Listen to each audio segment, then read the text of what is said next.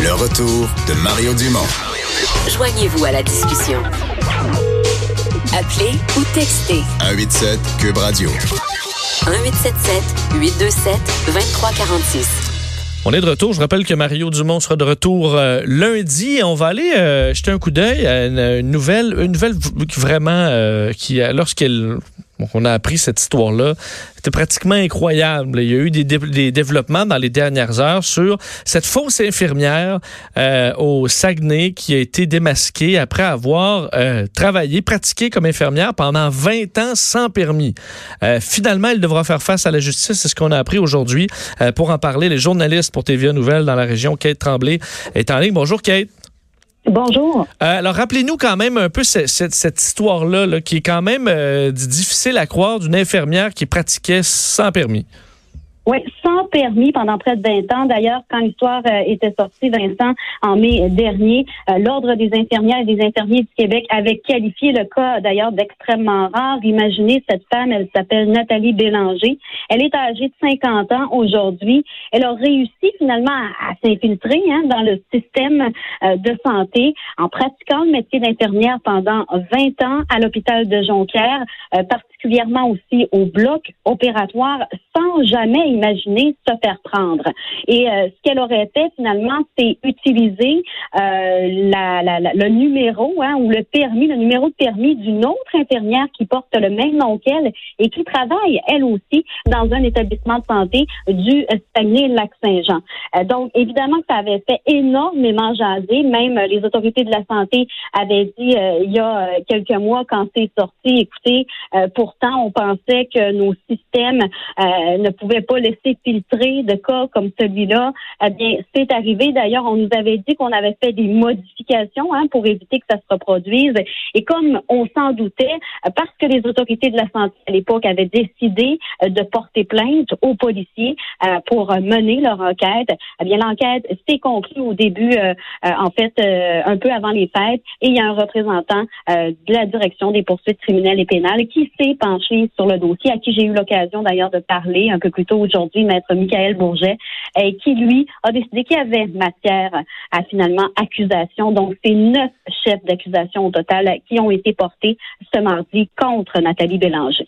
Parce qu'entre autres, on, voit là, des, je si je me trompe pas, fraude euh, là-dedans. Donc, on, suppose que c'est son, son salaire. on, le voit comme étant une perception frauduleuse d'argent. Ça pourrait arriver. Ça, c'est des informations qu'on refuse de nous confirmer pour l'instant parce qu'on est très prudent. On sait qu'il va y avoir des procédures judiciaires qui vont être entamées et euh, on ne veut pas évidemment entrer là, dans tous les éléments de preuve. Mais oui, parmi les accusations, il y en a une de fraude de plus de 5 000 dollars. Quel est le montant précis? Ça aussi, ça reste à déterminer. Sinon, une autre accusation, évidemment, de d'usurpation hein, d'identité, de s'être fait passer pour une autre personne qu'elle n'était pas, et également plusieurs accusations en lien avec la fabrication et, et l'utilisation de faux documents. Parmi ces faux documents, on retrouve entre autres un, CV, un curriculum vitae euh, qui atteste finalement que la femme a réalisé et finalisé une formation en soins infirmiers en 1992. Il y avait aussi parmi ces faux documents une carte d'attestation d'inscription au tableau des infirmières un diplôme aussi, imaginez, d'études collégiales pour le programme de soins infirmiers, et finalement des preuves de paiement euh, qui démontrent en fait qu'elle a payé sa cotisation à l'ordre des infirmières. Et j'ai demandé évidemment au procureur de la couronne, Maître Bourget, s'il pourrait y avoir d'autres accusations éventuellement. Évidemment, ce qu'il me dit, c'est qu'il ne connaît pas l'avenir, mais jusqu'à maintenant, le dossier semble complet. Alors, ce sera à voir.